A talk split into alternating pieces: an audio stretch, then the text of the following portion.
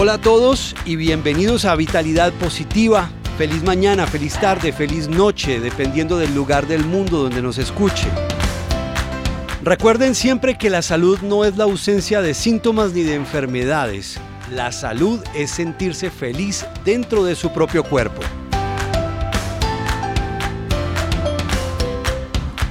La idea de este podcast es que hablemos un poco de calidad de vida, un poco de salud, de nuestro cuerpo, de nuestros hábitos, de una cantidad de cosas que van a darnos una vitalidad positiva.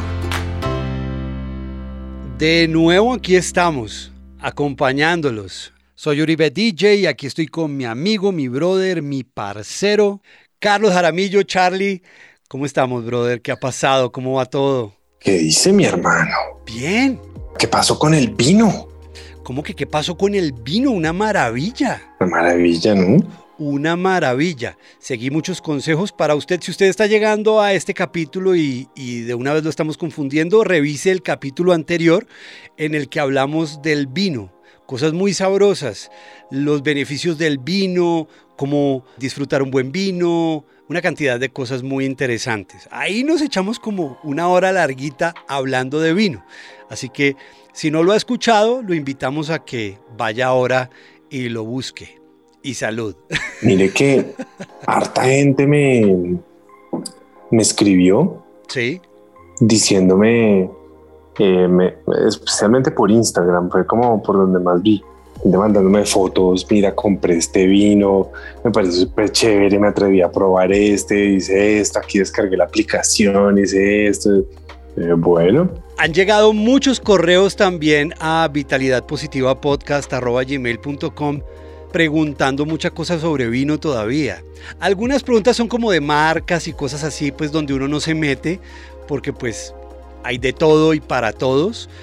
Pero pero chévere, me, me, me gusta que, que la gente le haya cogido el hilo y se haya encarretado con el tema del vino. Sí, es un tema muy bueno. Pero muy claro, era el vino tinto. Tinto. ¿Ok? Tinto. Tinto. Pues hablemos de tinto más bien. ¿Le parece? Que no hablamos de tinto. Hablemos de, pues tinto, en Colombia tinto se le dice al café cargado. El café negro. Correcto. Tinto en otros países es un vino. Es un vino tinto. Está esa dualidad. Pero, pero aquí si uno pide en Colombia un café, pide un tinto, ¿no? Si uno pide un, un café, pide un tinto, sí, porque aquí a veces cuando uno dice un café le traen un café con leche. Bueno, sí, aunque ya se ha puesto muy de moda de unos años para acá pedir un americano. Pero es que un americano y un café colado es diferente, porque es que un americano es un espresso con agua. Ajá. Y un café colado es un café colado. O un, o un, café de prensa es un café de prensa. Mejor dicho, hablemos de café. Usted manda. Hágale pues. Porque a mí personalmente me encanta el café. Creo que con el tiempo también he aprendido a apreciarlo mucho más y a disfrutarlo mucho más de la manera en que, por ejemplo, a usted le pasaba con el vino, etcétera. Porque creo que uno de los problemas más grandes que hay, por lo menos en Colombia, desafortunadamente, siendo un productor gigantesco de café y que exporta a otros lugares del mundo, siento que el colombiano en promedio toma café por tomarlo. Sí. Como porque hay que tomar café. Sí. Como porque está el café ahí y tiene como una una percepción o un imaginario de que si toma café le va a dar energía o se va a mantener despierto o ya, simplemente eso. Pero no es muy consciente como de qué café está tomando, qué calidad, cómo está preparado. No, nada. Y, es, y la mayoría en oficinas es café de greca, que perdónenme los que toman café de greca en oficina, pero a mí eso me parece un despropósito. Un despropósito y más si uno, o sea, no sé, voy a decir algo que pues, no espero que nadie se lo vaya a tomar personal, pero si yo estoy en, no sé, en Chile, que las posibilidades de, de tener café es que alguien les lleve café de Brasil o que lleve café de Colombia o que también llevando café, no sé, de Italia, de México, cualquier país. O sea, que les toca importar el café porque lo que se produce no es mucho, no es bueno, no, no es todo, pues que uno dice, bueno, es que de pronto no estén tomando buen café. Ok, pero en Colombia tomar, tomar café de greca de cualquier manera y perderse la oportunidad de disfrutar el café con todos sus beneficios, con la forma como uno lo puede usar para la concentración, el potencial antioxidante que tiene, todo eso, uy, a mí me parece, como usted dice, pues un despropósito. Pero yo creo que el despropósito es falta de información. Yo creo que es falta que alguien le, diga a uno que el café no es simplemente como una rutina de la mañana o la rutina del turno de la noche o la rutina, sino que el café tiene unos propósitos, tiene una forma de tomarlo, hay unas horas a las que es mejor tomarlo, tiene unos beneficios para tomarlo.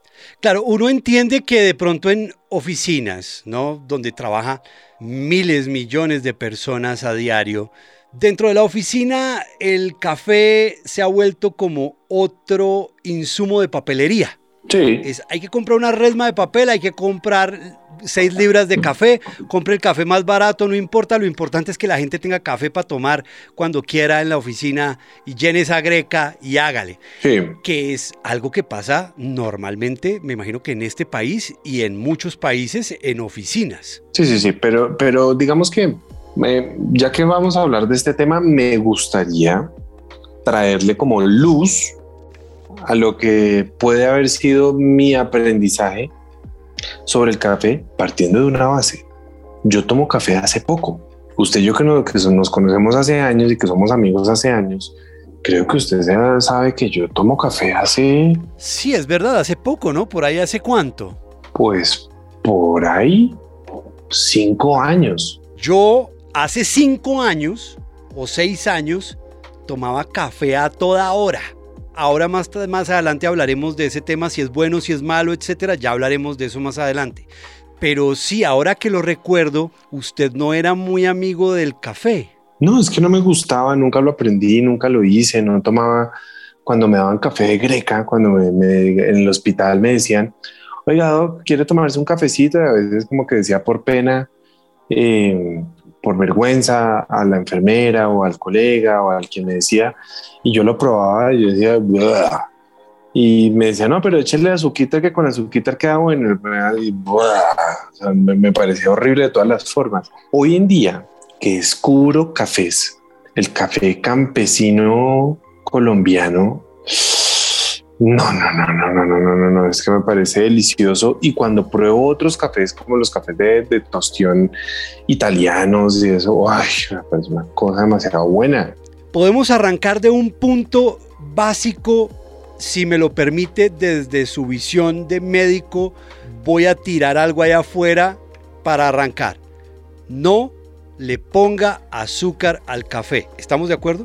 Pero no endulce el café con nada. Perfecto. Ni siquiera azúcar, porque ahí puede haber quien dice, ay, yo le pongo miel. No, no, no, no, no, disfrute el café. Exacto. Como es. Sí, y trate de, trate de salirse como de las marcas comerciales y si se corre un poquitico hacia cafés más campesinos, le uf, va a encontrar unas cosas, pero hermosísimas. Y podemos hablar un poco también de los cafés que uno encuentra en todo el mundo, porque pues digamos en Colombia solo se encuentra una especie en particular de café y eso es por ley. Usted sabe que especies de café hay dos o variedades de café hay dos, que uno es el arábiga y el otro es robusta. Sí, señor. Esas son las dos grandes.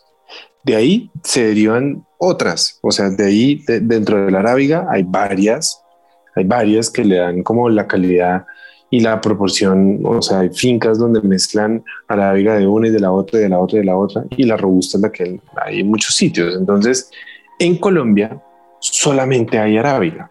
¿Y es el mismo de Brasil, de pronto por el tema del trópico o no? No, Brasil tiene de las dos. La arábiga es el café que tiene como esas notas dulces, florales, como acarameladas, que no es tan fuerte, que es mucho más clarito, que es el café característico cuando dicen que el café de Colombia es el café más suave del mundo y todo eso, justamente por eso, porque aquí por ley se estableció que eso es así, son cafés de montaña alta, son cafés de que son mucho más difíciles de, de, cultivar, son cafés que se, se, se necesita unos niveles de inclinación, de temperatura, todo, pues que son muy específicos y pues nosotros aquí por nuestra geografía hiper mega archimontañosa, pues se nos, digamos que se presta fácilmente para ser así. Y el otro es la robusta, que la robusta es la más fácil, la que más fácil se cultiva, la que hay en todo el mundo, la que es mucho más eh, tostada, el sabor más fuerte, como el sabor así como que atropella cuando uno a veces llega y está en Estados Unidos y se toma un café y uno como que siente que lo, como que se le mete un camión por debajo o el café que hacen en, en África. Entonces uno le dicen, ay, mira, prueba este café de Marruecos y uno lo prueba y porque aquí estamos acostumbrados a otro sabor.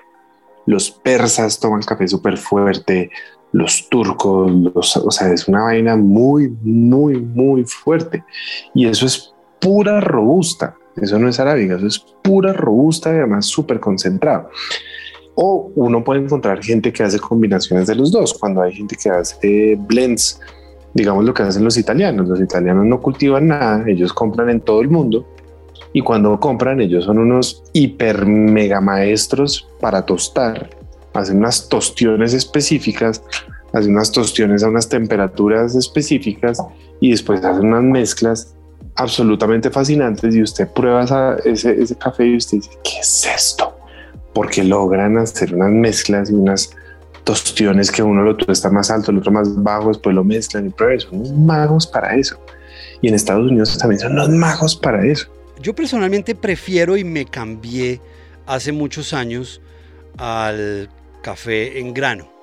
Me gusta como olerlo, me gusta molerlo y me gusta luego prepararlo. No sé si exista en cuanto a beneficios alguna diferencia entre el café en grano y el café ya molido. Pues yo no tengo, no sé si hay alguna diferencia en cuanto a temas de salud, pero por lo menos a mí me parece que la, la diferencia en sabor y todo, o sea, sí se siente se siente bastante el café cuando está recién molido al café cuando ya se ha molido. Sí. Porque se seca mucho más rápido. O sea, el café en grano conserva parte de la humedad del grano, que es bien importante, pues como esa ligera humedad que cuando uno lo muele, esa humedad se le va a transferir al sabor final del café y va a ser muy rico, va a ser muy agradable. Entonces, pues eso, eso es parte de las cosas que, que yo también disfruto del café del café moliéndolo y a mí me gusta hacer molienda para ponerlo en prensa francesa, que es una de las formas como más me, me gusta, porque además el café según como uno lo prepare puede ser el mismo café, pero varía mucho el, el sabor, varía mucho la, la, percepción claro. del gusto que uno le va a tener al café. ¿El café en términos generales es bueno para la salud? Sí, pero depende para quién, depende cuánto depende en qué momento de la vida. Ok, entonces empecemos por lo primero. Comencemos por ¿para quién? ¿Para quién? Para todo el mundo. Obviamente, pues digamos que aquí excluyamos, no estamos hablando, o sea, partamos de, no sé, de adolescentes para arriba, ¿sí? Y eso, exacto. Sí, mejor dicho, especifiquemos, ¿quién no debería tomar café? Eh, yo creo que los niños no deberían tomar café niños antes de su desarrollo sexual. Y ahorita le voy a explicar por qué justamente ese marcador. Y eso varía también según el ser humano, ¿no? Hay gente que se desarrolla mucho antes que otros cuando son jóvenes. Sí, sí, sí. Eso varía además de, de, de niño a niño.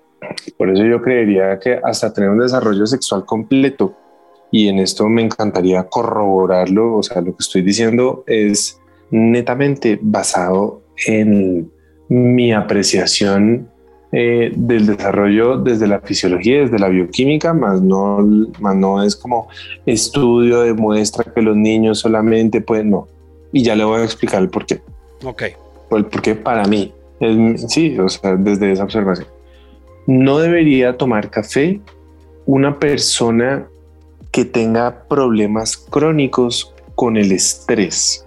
Y eso uno puede decir, ah, no, pues todo el mundo, para allá vamos. Entonces, personas que se sienten crónicamente fatigadas, cansadas, personas que el sueño no los repara, personas que tienen taquicardias frecuentes, personas que tienen que sienten una carga emocional crónica por el estrés, personas que acaban de salir de cuidado intensivo, de una cirugía mayor, de mm, eh, una infección muy grande, una enfermedad que, mejor dicho, algo, digamos, personas que acaban de salir, digamos, de un COVID y que quedan profundamente fatigadas, cansadas, como con, como con esa niebla cerebral, no deberían tomar café hasta no recuperarse de esto. Y ya vamos para allá. No hay ningún afán. ¿Quién no debería tomar café? Quien siente que lo necesita. Claro. Y, eso es, uff, y creo que hay mucha gente, la mayoría de la gente siente que necesita el café, ¿no? Uf. O sea, quien diga es que yo, en serio, yo necesito el café. Te tengo noticias. Deberías dejarlo por un tiempo. Y ya vamos a explicar. El café es adictivo, ¿cierto? El café es adictivo, claro. Y tiene una explicación fisiológica súper sencilla, pero súper, súper bonita, porque es adictivo personas que tienen gastritis crónica y que no la han corregido deben suspender el café por un tiempo. Entonces, hablemos sobre esos cuatro escenarios. Los niños, las personas con estrés crónico, las personas que sienten que más lo necesitan y las personas con gastritis. Si le parece bien y lo, lo podemos como, como hablar puntualmente. Perfecto, me parece así organizado por carpeticas, está bien. Bien, el café tiene, digamos que para entender el por qué no, hablemos del por qué sí o hablemos cuáles son esos efectos fisiológicos del café. El café tiene, digamos, diferentes nutrientes, tiene diferentes antioxidantes que son muy importantes. Acuérdense que los antioxidantes están metidos en un grupo muy específico de los micronutrientes, que uno cree que los micronutrientes son solamente las vitaminas y los minerales, pero hay otras cosas que, que no son vitaminas, que no son minerales, pero que tampoco están dentro de los macros, o sea, no es una proteína, una grasa, un carbohidrato, que se llaman los fitonutrientes. Entonces, el café tiene una buena cantidad de micronutrientes, o sea, una buena cantidad de minerales, tiene una muy buena cantidad de vitaminas, pero también tiene una muy buena cantidad de fitonutrientes. Y en esos fitonutrientes aparecen antioxidantes de diferentes categorías de, antioxidantes que son muy importantes y que son, digamos que muy diversos, que tienen, que son los que le proveen grandes características y grandes características variadas. El café tiene también la particularidad, entonces digamos que desde ahí uno dice, ok, el café puede tener beneficios, sí, esos son parte de los de los beneficios del café. El café se comporta como un estimulante cerebral. Hay gente que lo ha relacionado que el café puede servir mucho para la concentración y una vez se da cuenta que uno toma café y uno queda como mucho más atento y como hay como más, eh, por eso se llama que es un nootrópico, que es para aumentar la concentración. Hay estudios en el café para el Alzheimer, para la diabetes, para el riesgo de enfermedad eh, hepática, para el riesgo de depresión, lo han estudiado, para los trastornos de ansiedad.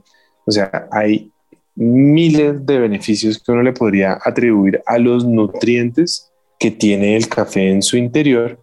Entonces, que le han encontrado, ah, este nutriente puede servir para el riesgo cardiovascular, sí, catequinas como que puede tener el café puede tener beneficios cardiovasculares, puede tener beneficios para la antioxidación que interviene en los procesos de la diabetes, puede tener para, como le digo, para el Alzheimer, para el Parkinson. O sea, son muchos los beneficios de que uno podría relacionar con el café, no para uno tomarse el café y esperar a que eso ocurra por sí solo, sino todo como siempre en el complemento de un estilo de vida saludable puede ser bueno.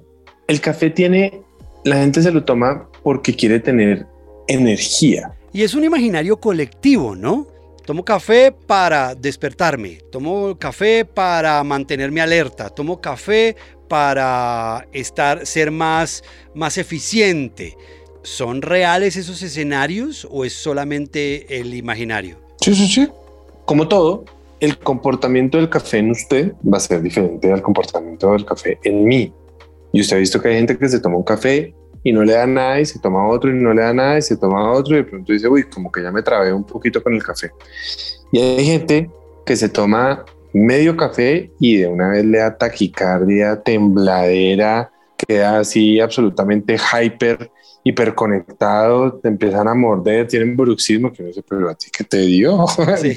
definitivamente deje el café a un lado. Esa persona tiene que dejar el café. Sí, sí, sí, con una taquicardia. Y eso depende de la, de la depuración que uno le puede hacer al café y la depuración que uno le puede hacer al café depende de la capacidad que uno tenga para oxidar la cafeína. Y eso es algo súper personal que interfiere en procesos hepáticos, procesos, o sea, muy, muy, muy personales de la bioquímica de cada ser humano. Pero esa capacidad de oxidación puede ir variando y uno lo ve. Hay personas que dicen, oiga, es impresionante. Yo antes me podía tomar una jarra de café antes de dormirme y me acostaba y ahorita me tomo un cafecito así de grande a las 10 de la mañana y por la noche todavía estoy así, pero o sea, puedo salir a pasear al perro a las 3 de la mañana y no me he dormido. Ahora que está, que está diciendo eso, le pregunto, ¿existen horarios específicos para tomar el café? Sí, sí, sí, sí, sí, pero, pero justamente para lo que voy a explicar, para allá voy. Téngalo ahí, listo. Entonces, vea, el café tiene dos efectos que son importantes a la hora de la percepción de la energía. El cuerpo tiene, digamos que su, la molécula donde uno obtiene energía se llama ATP. Uy, me devolví a clase de biología o de química en el colegio. Que yo creo que todos lo hemos visto, que todos lo vimos alguna vez en el colegio. Uno dice, Ay, yo sí me acuerdo, yo me acuerdo que, bueno, pues cuando la glucosa entra a la célula, entra a ese proceso que se llama en el ciclo de Krebs y ahí produce, o dentro de la célula, produce ATP. El ATP se llama adenosín trifosfato, quiere decir que tiene tres moléculas de fósforo. Y cuando uno va utilizando el ATP, va perdiendo fósforos, o sea que pasa de trifosfato, o sea, tres fósforos, a difosfato, dos fósforos y después a monofosfato. Esa pérdida de fosfatos es lo que manda la señal para que digamos que se percibe que hay una pérdida de, fosfato para que se vuelva a crear nuevamente ATP, para que yo vuelva a tener nuevamente la estructura triple. Cuando uno va perdiendo ATP o lo va utilizando, pues uno se va cansando y si no lo recupera, por eso muchas veces hay gente que viendo la energía solamente desde la glucosa, por eso es que hay gente que dice que es que uno necesita glucosa para producir energía, porque uno produce ATP muy fácil desde la glucosa. Entonces, por eso hay gente que dice, no, es que se me está bajando la energía necesito comer glucosa para obtener más energía, porque eso es energía rápida. Es como cuando uno prende papel, que eso es energía rápida, pero es energía barata. La energía que uno obtiene del ATP de la glucosa. Por eso uno se siente como medio cansado y come glucosa o está haciendo ejercicio y siente que se está como quedando sin energía, come glucosa y vuelve otra vez, siente que lo, que lo carga, porque vuelve y forma esa estructura triple. Es más o menos como lo que hacen los deportistas, por ejemplo. Sí, sí, sí. Los ciclistas que llegan a después de montar un buen rato y se comen algo de dulce, un chocolate, un bocadillo. Correcto. Bocadillo, correcto. Esos niveles de, adenosina, de, eh, del adenosín trifosfato, esa adenosina que se va soltando, esa adenosina que se va, se, va soltando, ahorita cometí un error y que, que lo que se va formando, lo que se va soltando son los, los fosfatos, lo que se va soltando es la adenosina. Eh, esos niveles de adenosina cuando van eh, disminuyendo, cuando yo voy soltando esos niveles de, digamos que dentro de, de esa estructura de adenosina trifosfato, yo voy soltando en esa cadena de, de adenosina voy soltando los fosfatos, mi cuerpo empieza a sentir que no tiene energía, que es lo que, lo que le estaba diciendo. El café le hace la trampa a la adenosina, que es esa estructura de donde se pega la adenosina, viene un anillo de una cosa que se la ribosa, que es un azúcar, que es un carbohidrato, y ahí se pegan los tres, los tres fosfatos. Y le hace creer al cerebro, porque le hace como una trampa ahí, y le hace creer que no se está gastando adecuadamente el ATP. O sea, le hace una falsa creencia de que tiene energía. Por eso hay gente que dice, no, es que yo me tomo el café y me da energía, pero es porque para el cerebro le está haciendo creer que tiene energía. Pero entonces uno dice, o sea que la energía del café es falsa. No, pero la energía del café no es por la ruta del ATP, no es por la ruta de la estructura de la adenosina, que se le pegan los tres fosfatos y esos tres fosfatos se van perdiendo en la medida en que se van. No, La energía del, café se obtiene porque la cafeína estimula la adrenalina, que todos sabemos que la adrenalina es lo que pone activo, me aumenta la frecuencia cardíaca, me aumenta la, la, presión arterial, me pone en estado de alerta, de huida, me aumenta la contracción, el flujo hacia todas mis extremidades, ¿sí? Y cuando me aumenta la adrenalina, me aumenta el cortisol, que es la hormona que me ayuda a controlar y a regular los niveles de estrés. Pero esto es cafeína real, ¿correcto? Cualquier cafeína, cualquier cafeína, venga de donde venga, de donde venga. A lo que voy es, por ejemplo, la cafeína que viene en las bebidas energéticas, la cafeína que viene en ciertas bebidas gaseosas, ¿es cafeína real como la que puede tener el café? Sí, sí, sí, sí, sí, sí, solo que está en una fuente, fuente natural, es una fuente eh, o sea, ahí está sin ser añadido, sin ser modificado, sin tener ningún cambio ni nada. Está ahí de forma natural.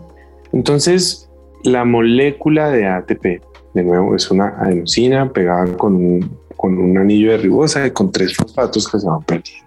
La cafeína me hace creer que tengo energía, pero porque la energía me la mete por otro lado, aumentando por la adrenalina. O sea, el café estresa, logra simular el estrés en mi cuerpo. Porque cuando yo me estreso, por el motivo que sea mental o físicamente, mi cuerpo produce cortisol y produce adrenalina. Y cuando yo tomo café, mi cuerpo produce adrenalina y produce cortisol después. O sea, me pega un empujoncito en el estrés. Por eso, entonces uno dice, ah, ok, ya entiendo por qué las personas cuando tienen poca tolerancia al café, porque no lo oxidan rápido, les da taquicardia, hipertensión, todo lo que ya hablamos, porque es una manifestación de un gran estrés en la fisiología del cuerpo. ¿Qué pasa? Entonces vamos al paso número uno. ¿Por qué un niño antes de su desarrollo sexual no debería consumir café? el desarrollo sexual se llama la menarquia y antes de la menarquia viene la adrenarquia que es el desarrollo de la glándula suprarrenal para que se mande después, años después, la señal para que se desarrollen las gónadas y uno tenga el desarrollo sexual. En la glándula suprarrenal se produce el cortisol. Entonces, un niño que está empezando a hacer su desarrollo suprarrenal completo para producir buenos niveles concentraciones de cortisol y yo le estoy inyectando cafeína, cafeína para que me produzca adrenalina y para que me produzca más niveles de cortisol, a mí no me parece que sea correcto. Por eso cuando yo tengo pacientes de nueve años que me dicen que toman café, les digo que ojalá no se lo tomen. Pregunta ahí, un, perdón, hago un paréntesis, porque claro, en esta etapa de un niño, si entiendo bien, entonces es no hay que ponerle cafeína en el cuerpo, ¿correcto? Correcto. Y en este caso, obviamente, estamos hablando del café. Pero ¿qué pasa, por ejemplo, si yo soy un papá y yo, claro, yo no le doy café al niño porque socialmente como que tampoco es aceptado que un niño tome café, pero le doy gaseosa o le doy una bebida energética? Vaya, súper mal. No, es completamente incorrecto. Claro. Completamente incorrecto. Estarle inyectando esas, esas cantidades de, de cafeína a alguien que no tiene una maduración suprarrenal completa y que eso puede alterar la biología del desarrollo normal de la glándula suprarrenal. Correcto, esa era mi duda, pero entonces volvamos al café. Entonces, condición número uno, yo creo que una persona, el momento ideal para empezar a consumir cafeína es después de tener un desarrollo sexual completo. Cuando ya haya tenido un desarrollo suprarrenal completo y un desarrollo gonadal completo. ¿Cómo sabe un padre de familia que es el momento. Puede ser un par de años después de que su hijo ha tenido un desarrollo, digamos, en las mujeres es muy fácil porque es un par de años después de la primera menstruación. Claro. Y en los niños es, digamos, después de un par de años cuando ya empieza a tener eh, manifestaciones de virilidad completa, o sea, que tiene un poco de agrandamiento del pene, descenso de los testículos, que tiene eh, aparición de de vello púbico, vello axilar. ¿Cuál es una manifestación, por ejemplo? ¿Cuál es la que uno dice? Y la adrenarquia.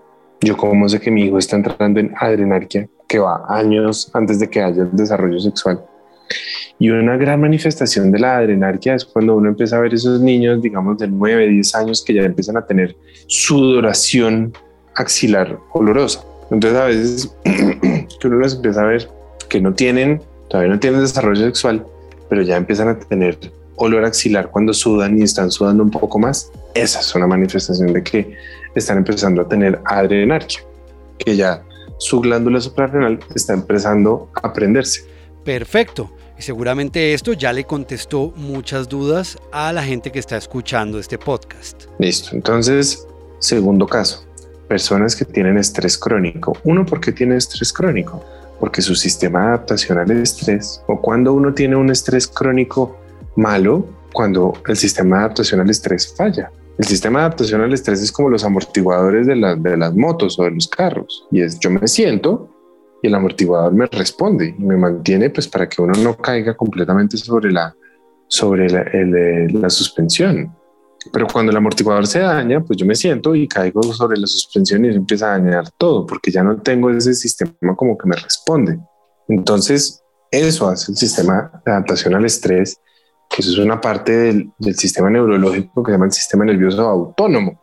Entonces, cuando una persona pierde esa capacidad de responder, pues es como el vaso que ya no le cabe ni una gota más y con que le caiga una gotica se rebosa.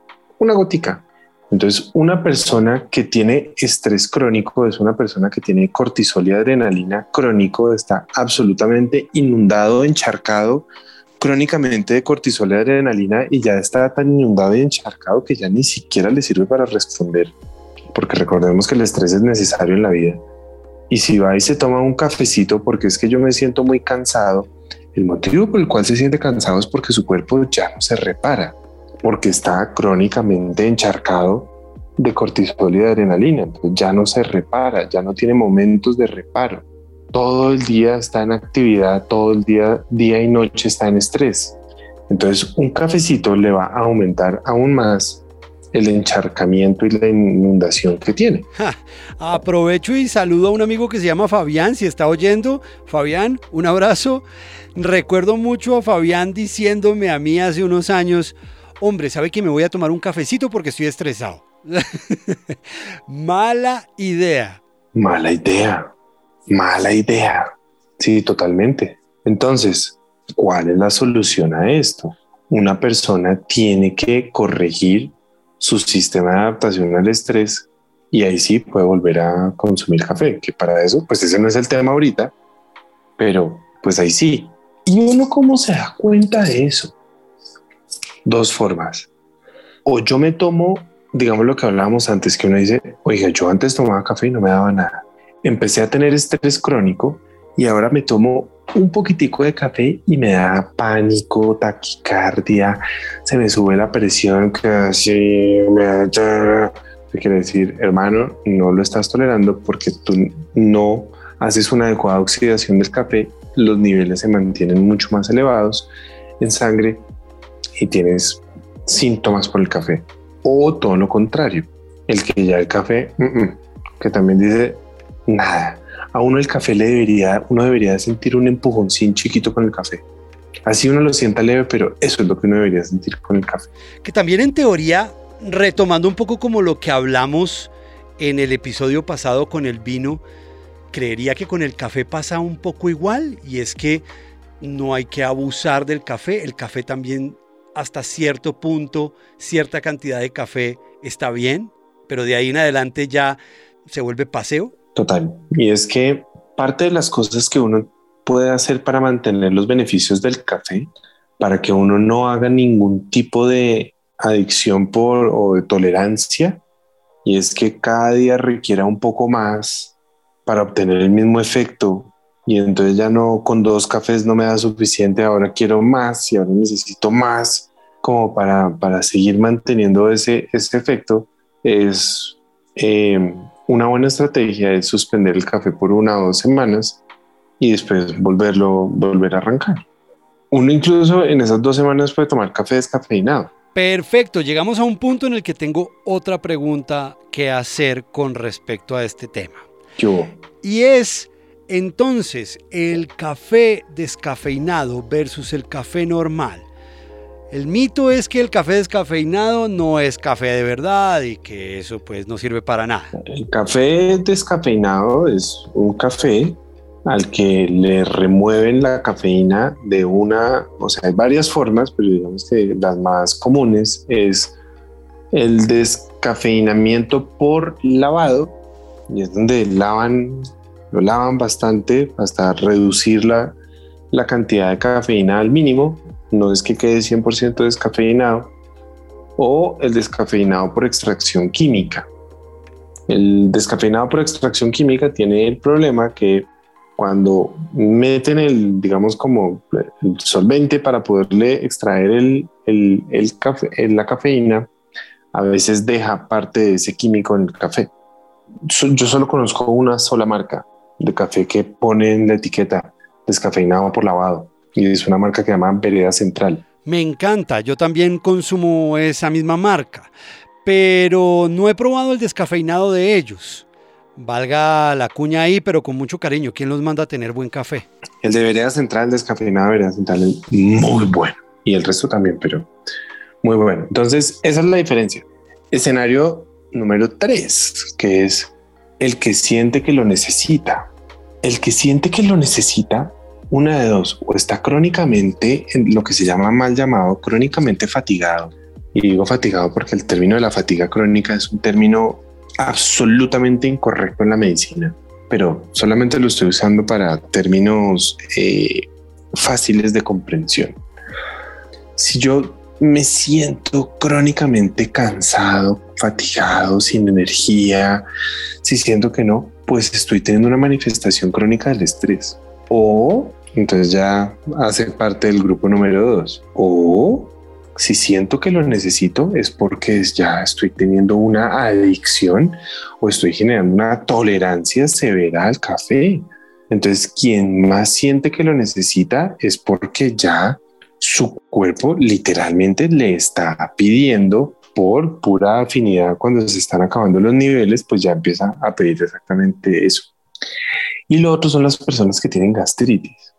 Dicen, es que yo me tomo un café y me da gastritis no es que el café dé gastritis, es que tú tienes gastritis. Sí, la culpa no es del café. Entonces lo que tienes que hacer es corregir tu gastritis y para eso haremos un capítulo de vitalidad positiva sobre la gastritis o varios o muchos o lo que sea. Y después puedes volver a tomar café. Después, o sea, casi que un indicativo de si tu gastritis está corrigiendo es que te puedas tomar un café y no te dé nada.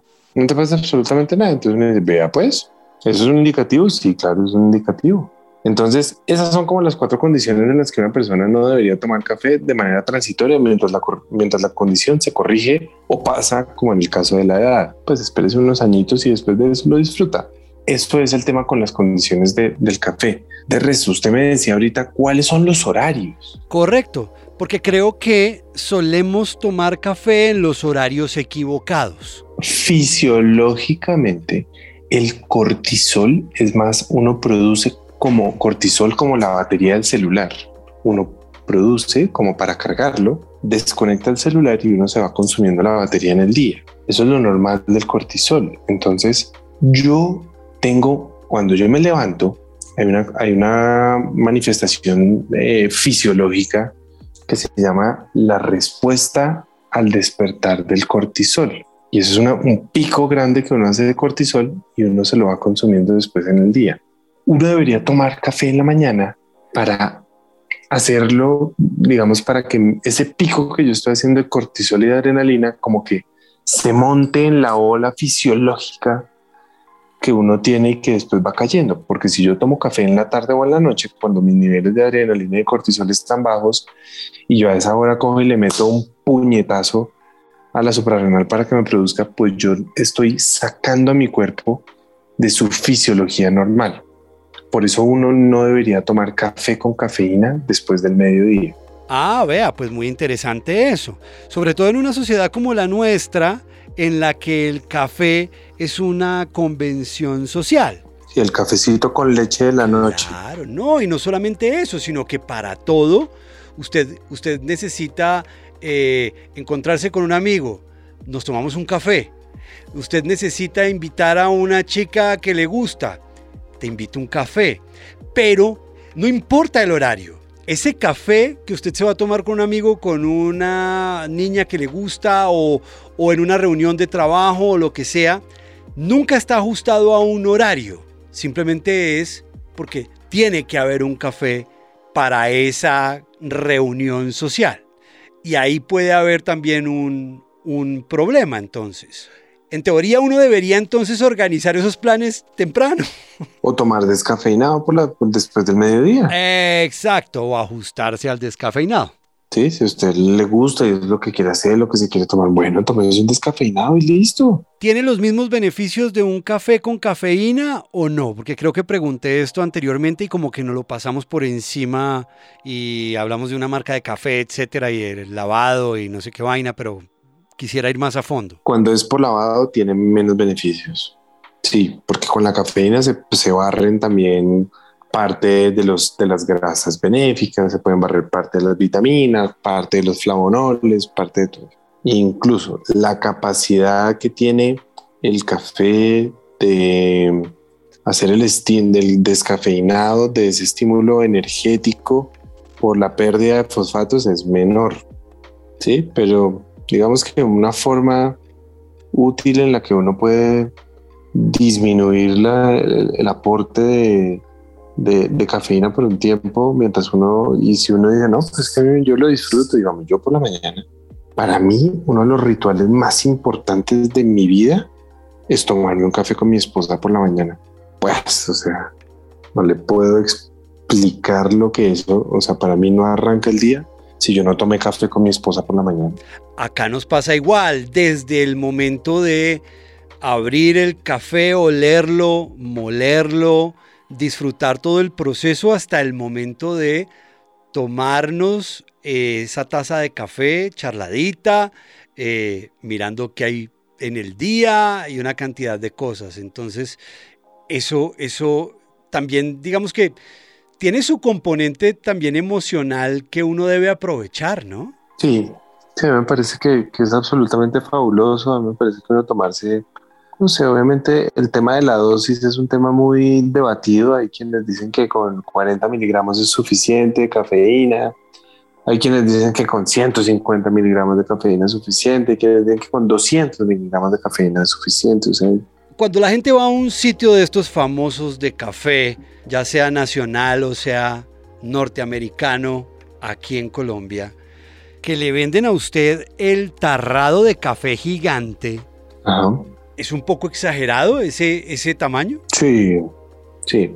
Vea, un café, porque hay gente que dice, uy, no, hoy sí necesito, hoy sí necesito un café fuerte. Señorita, tráigame un espresso, por favor. Bueno, le quiero contar cómo eso es absolutamente incorrecto. No le puedo creer. Y en esto, por favor, si alguien que nos está oyendo es barista o lo que sea, puede por favor aclarar si lo que estoy diciendo es una brutalidad y con eso aprendemos todo. El café colado tiene muchísima más cafeína que un espresso. El espresso es, es ese café que se obtiene simplemente por como pasa el, en, la, en, la, máquina, pasa el calor con la, con la presión, como con el vapor y eso, y con, con la presión y esa, eso que alcanza a salir como grasoso, por eso uno ve que el espresso es grasoso, porque bota mucho parte de la grasa y obviamente un poquito de líquido. Entonces, un espresso puede tener más o menos unos 30, 40, 50 miligramos de cafeína, que eso es poquito. Un café colado, un café de prensa francesa, un café por, por vacío, por lo que sea, puede tener un vaso de 250, 300 mililitros, que es lo que, digamos, lo que uno se puede tomar en una taza, puede tener 150, 170 miligramos de cafeína. No le puedo creer, esto es nuevo para mí también entonces. Uno tiene la concepción de que el expreso es como una píldora súper concentrada y que si yo me tomo esa cosita chiquita, mejor dicho, eso es una inyección de cafeína increíble y resulta que no. No, el que es una inyección de cafeína increíble es, es, el, es el café colado. Por eso si usted se toma, si usted le gusta, si usted, por ejemplo, si usted dice, venga, yo me quiero tomar un café no tan cargado, pero que me sepa como el café colado, pues usted se toma un americano, que el americano es un espresso con agua por eso es que el americano se ha vuelto tan popular, porque es una forma de tomar, no, no es el café recontra amargo como el espresso, tiene, digamos, como la percepción un poco más agradable y suave del café colado, pero con menor concentración de cafeína, porque no es un café colado, sino es un espresso aguado. ¿Cuál puede ser la forma más recomendable de preparar el café? Porque ya lo dijimos desde el comienzo, hay café de greca en oficinas, hay cafetera en la mayoría de hogares normal, hay, hay cafetera italiana, hay prensa francesa, hay café al vacío. Hay, digamos, como, como unas reglas que yo le he aprendido a la gente que sabe de café. Yo, yo, porque no sé nada. Pero la gente que sabe de café dice que una cosa que es bien importante con el café es el café de greca que queda ahí quemándose todo el día, eso ya no sirve para nada. El café de cafetera que queda ahí quemándose todo el día, recalentándose todo el día, eso ya no sirve para nada. Esas son las formas como uno no debe preparar el café. Ya el café de, eh, digamos, el espresso o el macchiato, pues son una, una forma de preparación absolutamente especial, que es el espresso es simplemente un macchiato, pues si no estoy mal, el macchiato con leche eh, o con crema, pero y las otras formas, la, mayoría de las formas, lo que se acaba de decir ahorita, colado, el café italiano, que es el que, como es que asciende por, por, la, por la presión, el, em, el café de simplemente colado, la prensa, el italiano, el de sifón de vacío, todos esos, digamos que las características físico-químicas como se obtiene el café van a hacer que el resultado, digamos, sea un poco diferente en cuanto al sabor y todo. Obviamente puede hacer que el resultado sea un poco eh, diferente en cuanto a mm, la concentración de cafeína, dependiendo si uno utiliza un filtro más grande, más chiquito, más grueso, menos grueso, todo eso, eso obviamente atrapa parte de la cafeína, pero la cantidad va a ser muy parecida. 130, 140, 150, 170 va a ser muy parecida va a ser muy parecida. Lo único que va a cambiar es un poco el sabor, el aroma, dependiendo pues como a la obtención, las características físico-químicas pueden cambiar un poco, porque además la, la, molienda que uno le hace a la prensa francesa tiene que ser diferente a la molienda que uno le hace al café filtrado.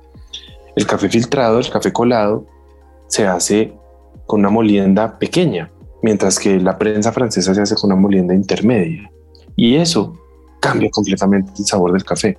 Si no estoy mal, el café de molienda pequeña puede soltar más cafeína que el de molienda intermedia.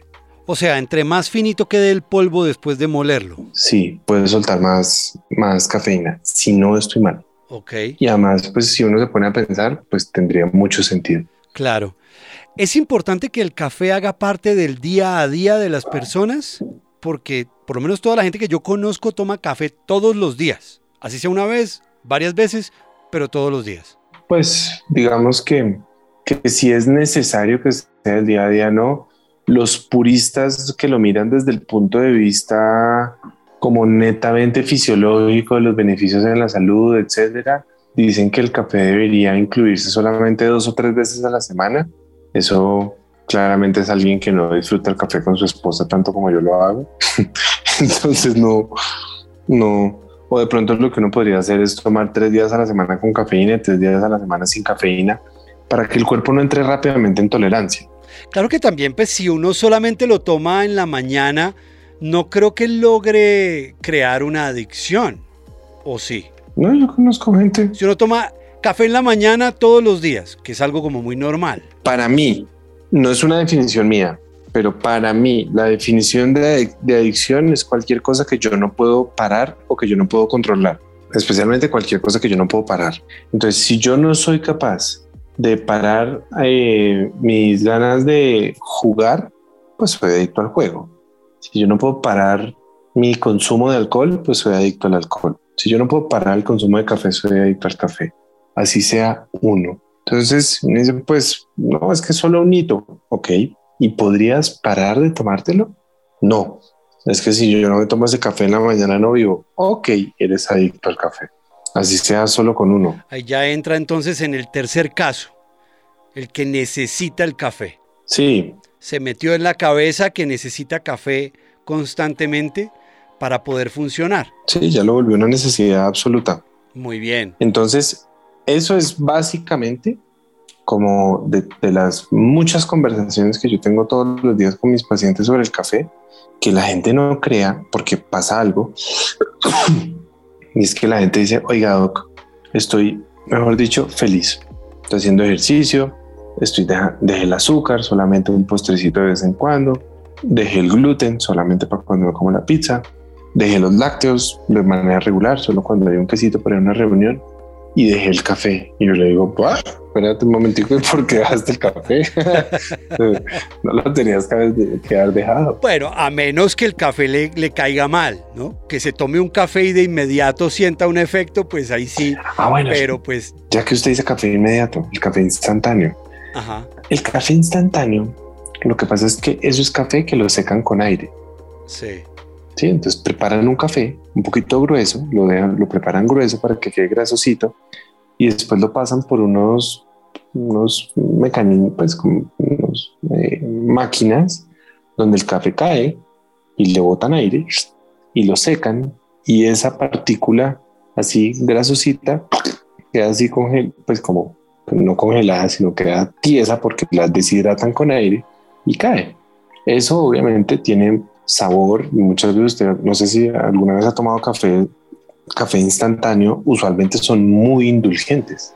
Sí, lo tomé en algún tiempo, hace muchos años, pero no lo volví a hacer. Bueno, el café instantáneo es muy indulgente. Cuando dice indulgente, ¿se refiere exactamente a qué? La, es muy agradable en la boca. Seguramente en el momento en que uno lo está tomando, pero cuando uno se cambia a café, café, siente la diferencia. O sea, eso, o sea, a eso le meten toda la intención para que usted eso le huela y le sepa bueno. Claro. Porque lo pueden controlar, lo pueden manejar mucho más fácil. Usted tener un grano, usted no va a controlar la forma como eso se va, el desempeño que eso va a tener. Mientras que usted mira estas grandes marcas de, de café del mundo que hacen café instantáneo y usted prueba un café instantáneo y eso parece de mentiras, porque logran entender también lo que están preparando, que lo logran manipular muy bien las características olfativas y las características del gusto, pero el café instantáneo pierde sus propiedades. Claro, es el maíz pira del café. Básicamente, ¿no? haga, haga, de cuenta. Pierde sus propiedades, entonces se vuelve, sí, rico. Eso sí, le queda la cafeína. Es lo único. Pero, pero la concentración antioxidante y todo eso se pierde, se pierde muchísimo. Claro, por el mismo proceso de fabricación que se encarga de quitarle todo eso. Sí, pero digamos que la gente que piensa que el café instantáneo es un ultra procesado, no, el café instantáneo no es un ultra procesado es un procesado como la sal de mesa. Ah, buen dato. Que simplemente pues tiene un proceso de secado, como la cúrcuma que usted tiene en polvo en su condimentero, que alguien la secó, el café instantáneo, alguien lo preparó, lo coló y lo secó y le hizo secado por aire, pero nada más. Ok, hago las paces con el café instantáneo. Igual no lo consumo. Prefiero la magia del el grano y el proceso de de la molienda y el, aroma y disfrutar el proceso me parece, siento, a mí me parece bonito tomarme mi tiempo preparando el café. No tengo ningún problema con eso. Sí, no. Absolutamente de acuerdo. Yo, yo creo que hemos abarcado una buena cantidad de interrogantes interesantes que tienen que ver con quién no puede tomar café cuáles son los grupos de personas que no deberían tomar café y en qué momentos, horarios de toma de café, beneficios del café, sobre la cafeína.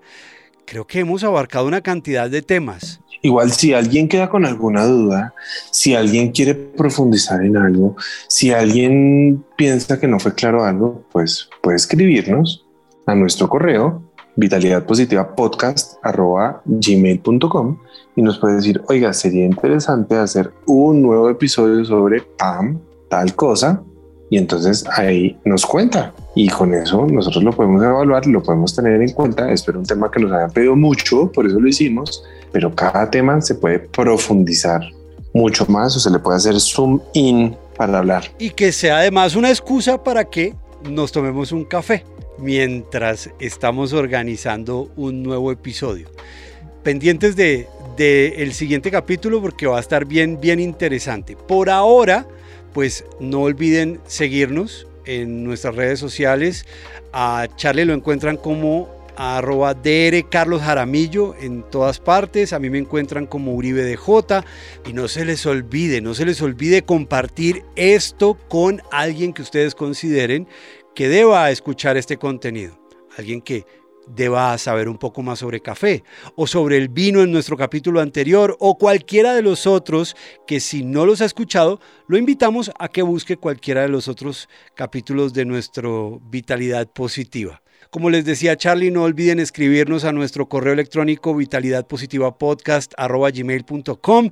Ahí nos pueden preguntar, sugerir, propongan temas, lo que quieran ese correo está para ustedes, así como muchos de ustedes escribieron sobre el café y hoy nos, nos pegamos una buena charla sobre el café, pues en un próximo episodio seguramente hablaremos de alguna de esas otras inquietudes que ustedes tienen para que sigamos todos viviendo en qué, brother? En vitalidad positiva. Magnífico, qué bonito cierre, caramba.